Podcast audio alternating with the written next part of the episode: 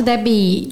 Hello，大家好，我是小丹丹。好，来，今天我要来介绍我们的嘉宾哦，真的嘉宾很厉害哦。这个是真的，是我一直觉得我身边最有潜力的年轻人。真的吗？对，什么意思？他是我最爱的年轻人。你你讲话的时候，我都我在他身上看到我的背影。怎么听起来有点是这么说吗？对，我们欢迎 Asher。Asher，哎，大家好。他是 Asher。好，我们今天要聊羿旼惊人，主题是这个不甘于平凡，美国斜杠青年拼出五栋房。可能有些人对于这个斜杠青年的定义不太明白，我们来这边做一个科普哈。这个斜杠青年又称为 Slash。那在这个共享经济的时代，其实很多人他们不再满足于单一职业或是身份的一个框架哦，所以他们开始选择一种能够利用自己自身的专业啊、兴趣或是才艺呢，去经营在这个社会上多重身份的一个多职人生。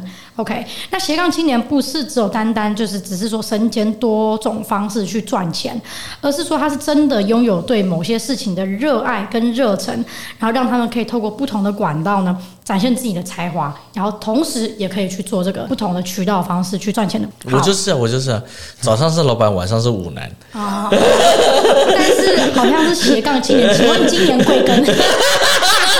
好了，那我们说完这个斜杠青年的意思哦，显然我们的嘉宾就是今天的主角啦，就是我们的斜杠青年 Asher。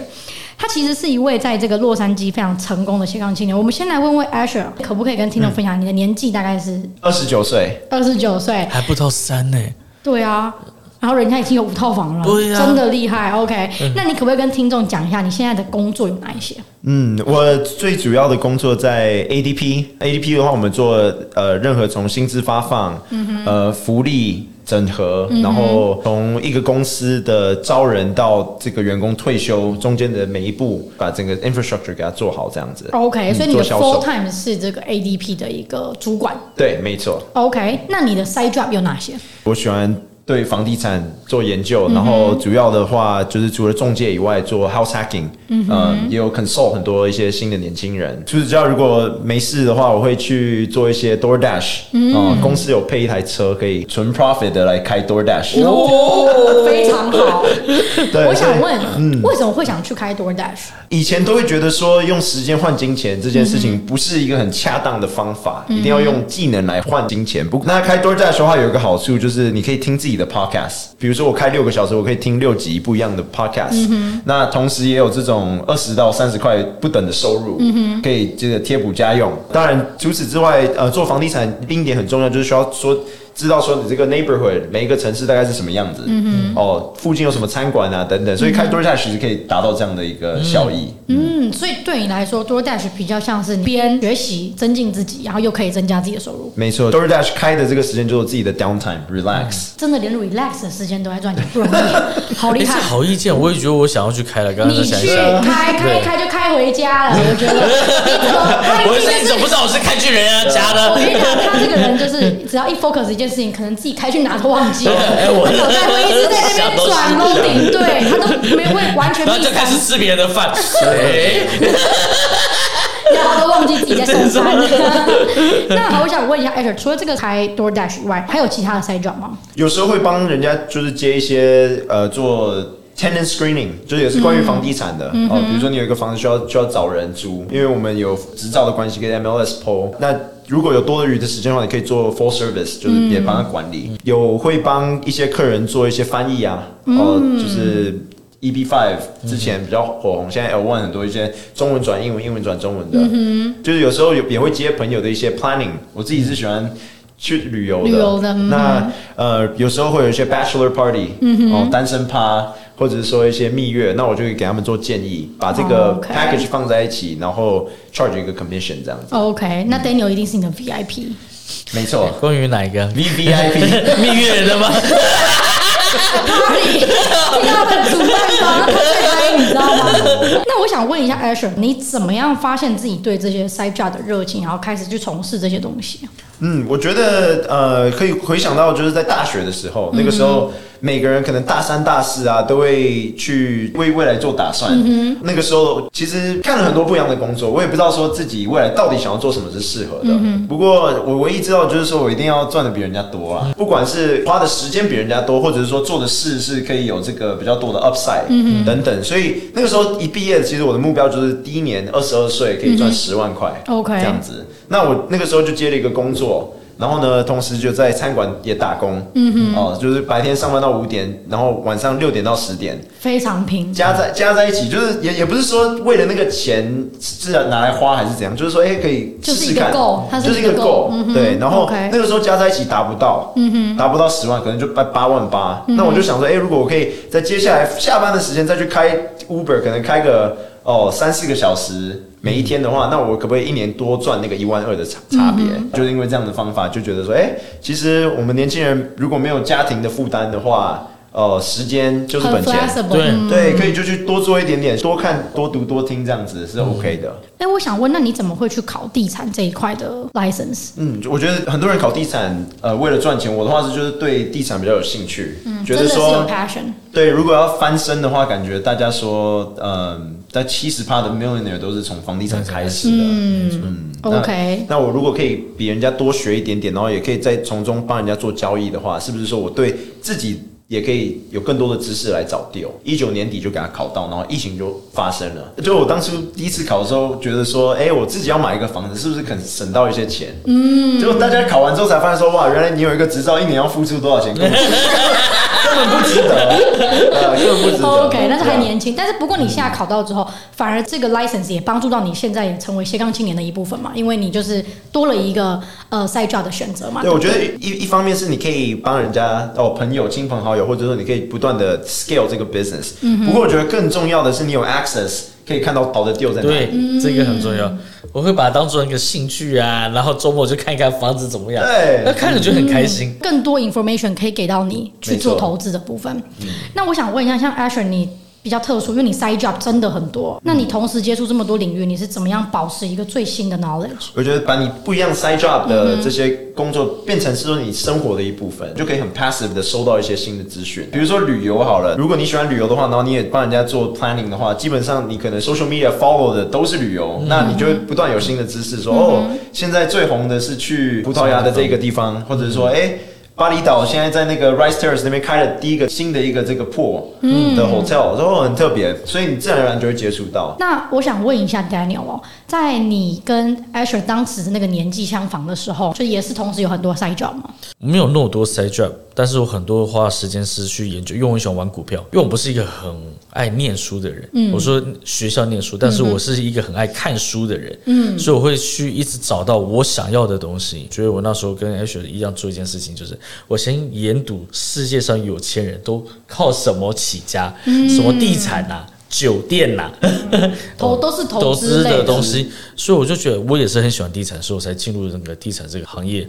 那我就是喜欢金融，所以我就玩股票，就这两个去搭配。请教一下 Asher，你认为哦，当斜杠青年除了增加不同收入来源之外，有没有什么其他的好处？其实不同的工作多多少少都有它的关联性。嗯、比如说我在 ADP 工作好了，我接触到的客人。都都是有金钱基础是可以投资房子的。我做房地产的，在销售的这个 philosophy 不是，就是你没有办法强迫一个人去买房子。嗯哼。不过你需要说，他需要买的时候，they know you're there。Yeah, yeah. 就是做一个 second opinion 这样子。嗯哼。所以你如果有很多 exposure activity 的话，他们如果真的需要买一个东西，或者需要做一件事情，需要这个 service 的时候，他就可以 compare 你。那个时候再把你的 value 给他带出来，嗯，我觉得 OK 就好了。因为你不往外走，人家就永远不知道你在干嘛。没错，而且我觉得他这样机会就会很多。是因为接触到不一样的人，然后很多机会的一些 connection，以后可能真的都会用到。了解。那 Asher，你在兼顾这么多工作还有这种角色哦，有没有遇到什么样的挑战？然后呢，也想请你跟听众分享一下，你是如何有效做这个时间管理，让你在工作之余还能有自己的这个 private life？嗯，我觉得很很重要的是 learn how to say no。嗯，呀，时间管理大师，真的。你讲这句话，我怎么觉得是一个 negative 的感觉？你想表达什么？当初主业做销售的时候，你要不断的去跑，你要 hit 你的 goal，有有好有坏。好处是什么？你可能这个 goal 可以很快就 hit 了。不过你的 upper upper management 就一定会 push 你说，哎，要做更多更多更多。对对对。那如果在 management 的话，你就可以跟他说，哎，我这个 calendar 都已经 schedule 好了，我已经跟我的 team 有其他的 meeting，那你就可以做时间管理分配，比较容易。那那个薪水可能没有办法说自己控制的太多，不过你可以利用利用另外的时间。去增加其他你想做的事情，对，更有效率、更 productive 的一些、嗯、一些活动，这样子。OK，像你刚刚说的这个时间管理，还有 say no 的部分，嗯、我想问一下，你说的 say no 的部分是什么样的一个状况？嗯，我也是过去几年才真的学到说，这个 say no，有时候你如果跟所有事情都 say yes 的话，你没有办法把一个事情做好，你也不会有自己的时间，你不会有自己的时间。嗯、就是我相信 Daniel 可能三不五时就有一个朋友说，哎、嗯，我们来做这个，对，我们来做那个，嗯、那就你需要挑说。你不一定要直接跟他 say no，你也可以跟他说 not now，只要他们，那其实大家都理解这件事，所以我觉得，当你可以判断说，诶，这件事情对我现在没有最直接性的帮助，然后你跟他说 say no，或者说 say later 的话，你可以做当务之急的事，在管理时间上非常重要。嗯、这件事我就比较有感触，是在于，因为因为我很忙嘛，所以我真的很多时间我可能要 focus 在我的工作或者个人提升或做很多事情上面，所以以前就有朋友跟我讲一句说，Daniel。你那么忙，你都不跟我 social，你不会有朋友，你没有朋友。但是愿意，与其这是同样的时间你在花在这些人身上，我并不是说不跟你关系没有好，但是我的能力在增加，就是他遇到困难的时候，他还是会来找，还是来找我，因为他身边朋友做不到。嗯，是 OK。那我想问一下 Asher。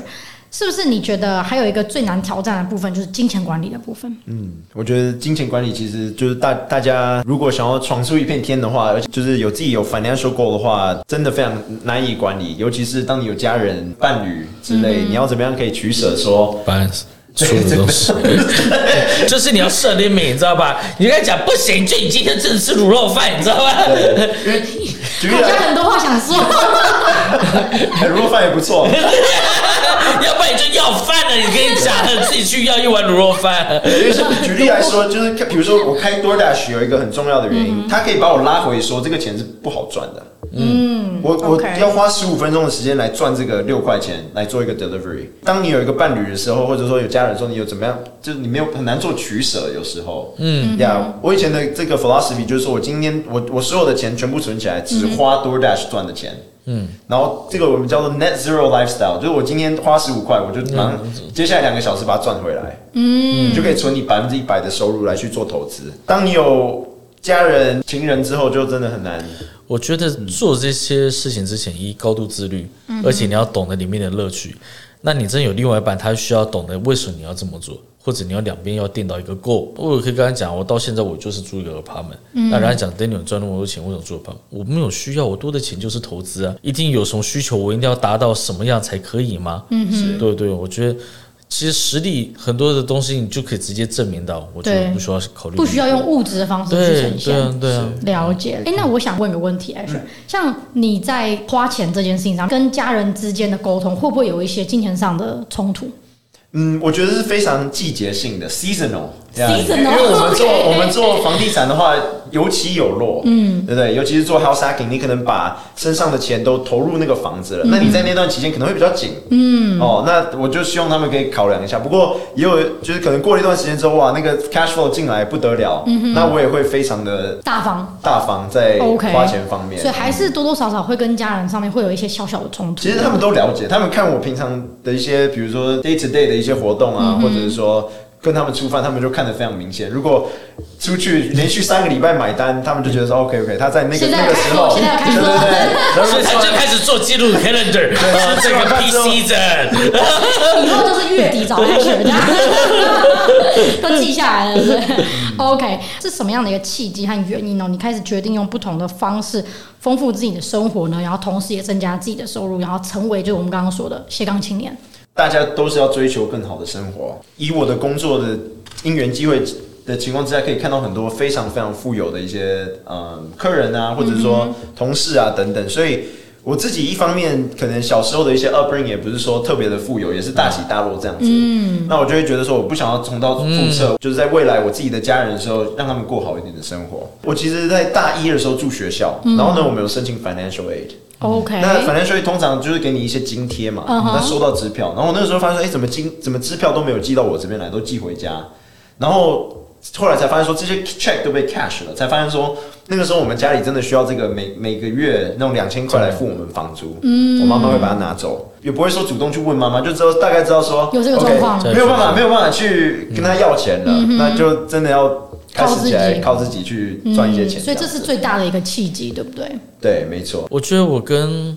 要选我们这些真的我往外冲的人，就是因为从家庭的背景可能就有点辛苦了。嗯，过去的事情就这样。但是我觉得这也会给我们一个不安全感。很努力赚钱，一个是证明自己，第二我真是没有什么很好的安全感。嗯，因为我需要靠这个东西，我才知道，因为我不能靠别人，我没有办法靠家人各方面，我只能靠我自己。可能我的家人还要靠我，那我该怎么办？嗯，我觉得现在的年轻人很多，他没有感觉，是因为他们有压力，他也不知道为什么我要努力，为什么我要去学习，为什么我要这些知识，为什么我要做这些东西，所以他就没有路嘛。他也不知道路在哪一边，有时候路真的不是在前面，真的是自己自己去自己找出来。对，所以 Asher 跟 Daniel 其实两个人经历，我觉得挺相似的。嗯，说说我就说了，我一看他，然后 打开麦克风之前讲的话也挺相似的。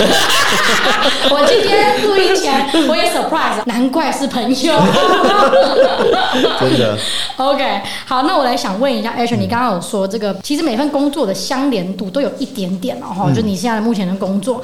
有没有哪一份工作呢？其实是能帮助到你其他工作最多的。然后如果有的话，是哪一份工作？那它能给到你什么样的一个帮助呢？嗯，呃，我觉得很 lucky，就是在 ADP 这个工作做华语部，我们整个公司百分之九十九都都是白人或者是蜥蜴的，嗯哼，所以亚洲人算一趴。所以我一进来的时候会讲中文，然后有办法跟。一些很大的公司哦，中国的一些上市公司的人对接，可能可能中文没有说那么标准，就是 business 化。不过有办法，就是接触到对的人，在对的时间，真的对未来的一些发展啊，遇到很多贵人。嗯，Yeah，OK，所以 ADP 这个工作是帮助你在你整个这一段呃斜杠青年这一段的生活是有很大的帮助的。嗯，很大的帮助，因为回想看看自己第一年做房地产。前面四个 deal 都是 ADP 的客人，但我觉得这有个前提是在于，因为 Asher 他自己做的方式让人家很放心。是，其实我跟他认识也是因为工作上嘛，可能环境上认识，嗯、大家对他的认可。但是只要你一开始你做什么事情的时候，就是大家觉得。你不能 reliable 的话，嗯、那你就算你认识再多人，其实也是没有用的。是，所以他的人格特质跟他的 performance 还是让别人很放心来找你。嗯、那我想问一下，就是其实我觉得当斜杠青年，他一定有很多 positive，但也有一些 negative 的地方，比较辛苦的地方。我想问，像 Asher，你有没有觉得你成为一个斜杠青年，有没有什么东西其实是被牺牲的？其实老实说不多，因为因为、嗯、因为自己做的选择嘛，有会不会 burn out 也不会，因为。我觉得会不会被 burn out 这这个概念，就是你对你的 goal 的热情还有没有在？嗯、你要是对你自己想要达到的那个目标非常的有热情，然后有觉得说每天都有 motivation 的话，嗯、你不会觉得说你做的东西是牺牲。那其实唯一如果真的讲牺牲掉的话，可能就是嗯自己的 comfort 吧，就是像说如果你 house hacking。哦，你的家人可能一开始没有办法接受，你感觉赚的还蛮多的，为什么要跟六七个人住，而且还住在 Fontana 不知道在哪里？对，大家就大家都会这个问题。不过就我心里就会想，哇，你们不知道说我住这个免费一个月还可以赚个两千五，那我住个几年这个投资哦。八 percent return，对不对？就可以买下一个了所以就是我不会觉得是牺牲，反而是就外面的人不理解，不需要花那个心力来跟他们解释，因为很多人其实也不他没有办法懂。嗯，对，OK，你在花钱上面是不是也会特别的小心？会小心，我觉得我是那种对自己花钱比较省，对别人还好的。嗯就还好，我就是别人。谢谢、啊。这个我这边呢要帮大家安利一下，这边我放一下 Asher 的联系方式啊，那个想认识的啊，OK OK。哦，所以你在花钱这部分还是会给自己蛮大的一个限制的。对，我我就是就我可能有朋友他非常省，不过就是买表。肯花，OK，对不对？那我我觉得那种人，就是我吃饭跟旅游是不会省的，嗯，剩下就是什么衣服啊，一些日常用品，嗯，都是买那个 store brand，简单就好，我都穿起 brand。OK，有很多人来找我说：“哎，我要怎么样在三十岁可以有百万的身价？”很重要。通常建议第一点就是 You have to know your expenses。你现在在哪里？不管你现在可能欠了五万块的卡债，都要给他就是诚实的面对，然后从那个地方下手，一步一步的往你想要达到的目标推。嗯，OK。欸，所以你记账吗？我记账。对，我觉得这一点很重要。我已经差不多几十年，就是一直都记账。嗯，我记得非常非常的清楚，所以我知道我想呃银行多少钱，我差多少钱，需要什么多少钱。既然都讲到这个记账，我想请两位分享一下你们记账的一些技巧，或是你们记账的方式是怎么样去 track 自己的 expense。我们先请 Daniel 开始好了。我应该是每个月会有一个支出的费用的规划。嗯哼，那我大概知道我用有公司嘛，所以大概公司的费用多少，个人费用多少。还有一件事情，我记账是每一周记，那我记我会查我所有的账，因为有时候卡真的会被盗，你一定要一一直要看你到底有没有什么东西，这个支出是非常奇怪的。嗯哼。然后还有一件事情是你多少钱是拿在生活，哪些是拿去投资，然后哪些费用是可以省的，哪些真的是自己喜欢去，虽然我喜欢买枪，我就真的是花很多钱在 这种东西上面。所以我对这些数字，我觉得每一个人都要知道自己现在有。多少钱一个饭？要不然太多人对这种金钱是没概念的。我发现很多人看不出我账户里面有多少钱，为什么花呢？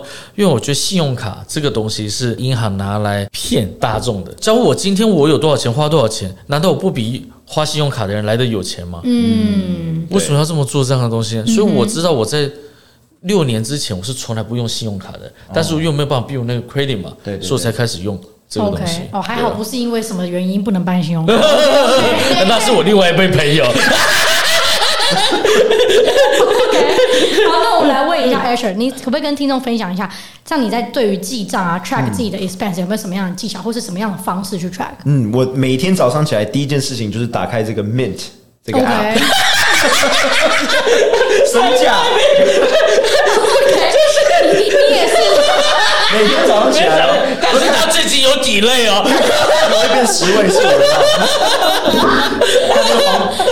我今天早上第一个就看银行账户，第二就打开 Mint 啊。对对对对，Daniel 跟 Asher 都是用 Mint。哎，我都有 Mint，我也还有一个 QuickBook，但我 QuickBook 因为有些银行连不进去。OK，所以你是用 Mint。所以所以 Mint 这个 App 的话，就是 track 身价是最重要的，因为就是有点看起来蛮爽的。对对对，所以我想看数字的增长，就是看爽了。不过。因为它上面可以 link 你所有银行的账户，对，然后你可以看你出你银行花的是什么 category 的。OK，那我我自己的话，可能花旅游就是一些自己多出来的 cash flow 可以花在吃饭旅游上面。嗯，它可以帮你做 categorize。每天早上起来看 Mint，因为你的股票啊都会变动。因为 Mint 如果你登录进去的话，你不仅可以放你那个房子的价值，嗯、你可以 link 你那个贷款。每次买一个房子，每次 close 的时候，我就马上问那个 loan officer。什么时候你可以给我那个 loan servicer 的 login？因为 因为因为我放进去，对房房子的房价可以放进去，不过你你要把那个 loan 也放进去，他们才知道那个比较准，那个差别。如果你有一个房子是出租给人家的话，每一个月呢，你那个租金哈，每一次就是一大批。所有人，他帮你把这个贷款付清之后，你的身价会变高，因为你的那个 loan 被 pay down 下去。对呀、啊。然后呢、嗯、，property value 又升高，这样子。那还有 cash 吗？还有 cash。所以基本上 Mint 这个 app 它是可以把这个你总资产基本上都给你算好。全部算好，对。所以我们这个不是业配，但是呢是真心推荐。就是很简单，每天一下看一看。对，我们是没有收业配的，好不好？但是呢，这个 app 是两位高手推荐给听众的，好不好？大家可以考虑一下。好，那最后我想问一下，我们请 Asher 跟听众分享一下，就是说，对于也想和你一样成为斜杠青年的这些年轻人哦，有没有什么样的一个建议？我觉得。当你在年轻的时候，就多看、多学、多听，有什么东西有兴趣就，就、嗯、就真的给他试试看。你想要做什么就去做。嗯，比如说你喜欢乐高哦，嗯、特别喜欢乐高的人，对他非常有激情，那你就可能做一个 YouTube channel 开始讲。可能一开始没有人理你，嗯，但是没有关系，你至少可以开始 build。嗯、所有的 business 经过不断的哦 adjustment，、呃、对对对，调、嗯、整，不断的精进这样子。嗯、那 Daniel 呢？刚刚 Asher 讲的东西，你可以从你的兴趣，每个东西都可以变生意。对我来说，嗯嗯、做到什么东西都可以做到极点，但做一件事情不要半途而废。要做你就做好，只要做好一件事情就够了。OK，那我们今天非常感谢 Asher 来上我们的节目，跟大家分享了关于他自己斜杠青年的一个生活。今天的一鸣惊人就到这边，我们下一期见喽！我是 Debbie，我是丹丹，我是 Asher，谢谢，我们下期见，拜拜，拜拜。